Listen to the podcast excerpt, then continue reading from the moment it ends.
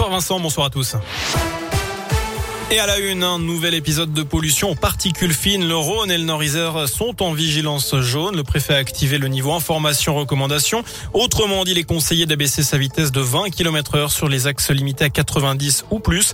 Mieux vaut éviter aussi les activités physiques en extérieur, en particulier pour les personnes les plus fragiles. Une mauvaise nouvelle pour tous ceux qui ont fait la queue dans les stations de lavage. Les sables du Sahara sont de retour. Pour la deuxième fois en moins de 15 jours, une pluie de poussière venue du désert africain est attendue en France en ce début de semaine probablement demain ou mercredi.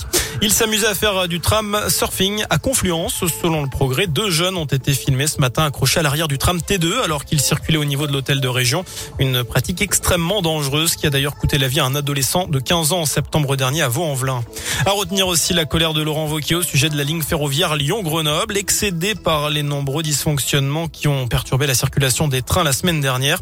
Eh bien, le président de région exige désormais que la SNCF paye des pénalités, comme le prévoit d'ailleurs la convention signée entre la région et la société ferroviaire. Cette ligne ayant déjà connu une période de perturbation, c'était en décembre dernier. Dans le reste de l'actu, les prix des carburants repassent au-dessus des 2 euros dans les stations-service. Comptez 2,116 euros en moyenne le litre de gazole et 2,004 euros le litre de samplon 95. Je rappelle que le gouvernement a promis une remise de 15 à 18 centimes par litre à compter de vendredi et pendant 4 mois. Et puis les Français sont priés de réduire leur consommation d'énergie. Le président de la commission de régulation de l'énergie conseille dès maintenant de baisser le chauffage et la climatisation ou encore d'éteindre les lumières. Il craint des problèmes d'approvisionnement l'hiver prochain, notamment à cause de la guerre en Ukraine. Et à ce propos, l'ONU va chercher à mettre en place un cessez-le-feu humanitaire entre l'Ukraine et la Russie. Le secrétaire général a demandé aux parties concernées d'étudier la possibilité d'accord et d'arrangement.